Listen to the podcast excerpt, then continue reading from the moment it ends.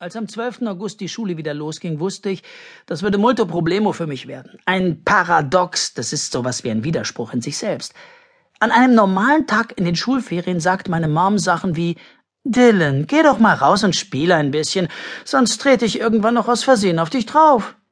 Da bin ich fast Koma gelaufen, denn ich bin 16 Jahre alt und jeder weiß, dass 16-jährige Typen nicht spielen. Wir hängen ab oder chillen. Außerdem, und das ist ein Außerdem in Großbuchstaben, wenn Mom wirklich auf mich drauftreten könnte, dann wäre ich ja wohl ein Teppich oder Dielenbrett oder klebriges Linoleum. Das gibt einen Punkt Abzug für Mom. Aber am Morgen, als ich wieder zur Schule musste, gab es für Mom jede Menge Punkte Abzug, weil sie mich ernsthaft konfus machte. Was hast du eigentlich in den letzten sieben Wochen mit dir angefangen, Dylan?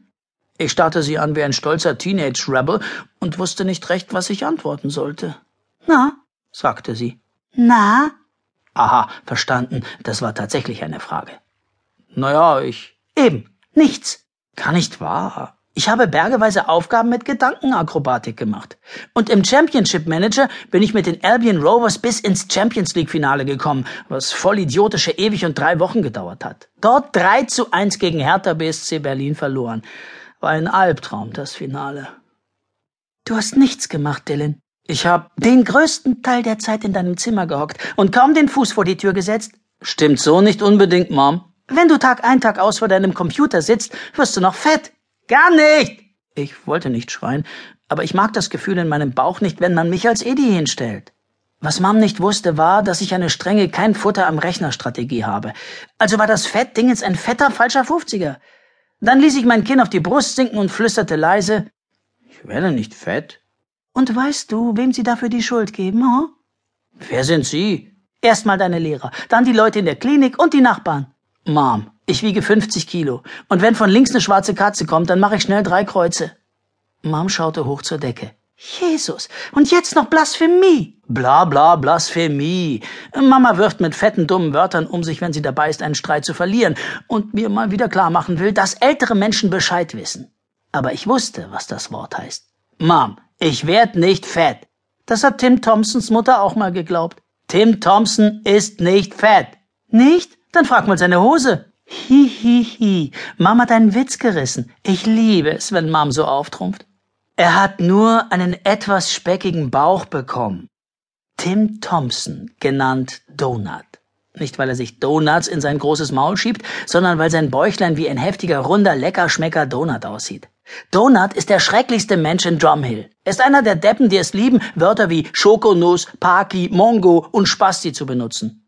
Das ist schon wieder ein Paradox, glaube ich, weil ich gerade dabei bin, ihn wie blöd zu verteidigen. Echt, wo ich ihn doch gar nicht leiden kann.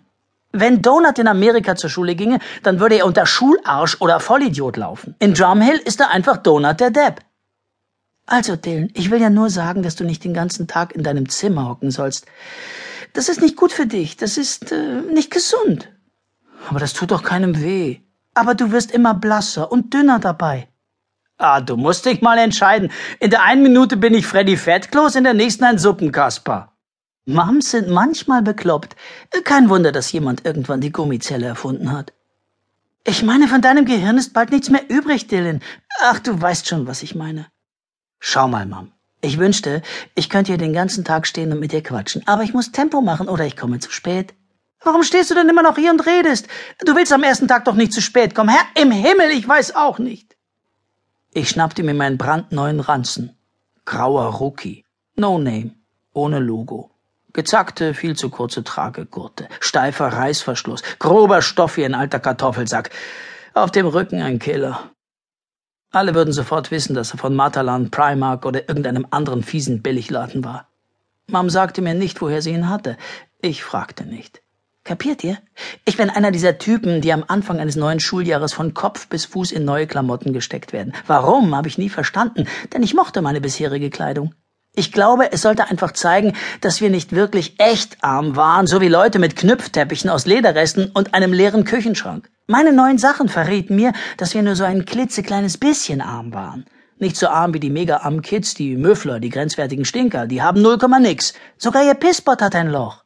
Die haben nie eine neue Tasche oder Hemden oder Schuhe oder irgendwas. Das ist eine Schande. Die tun mir von Herzen leid.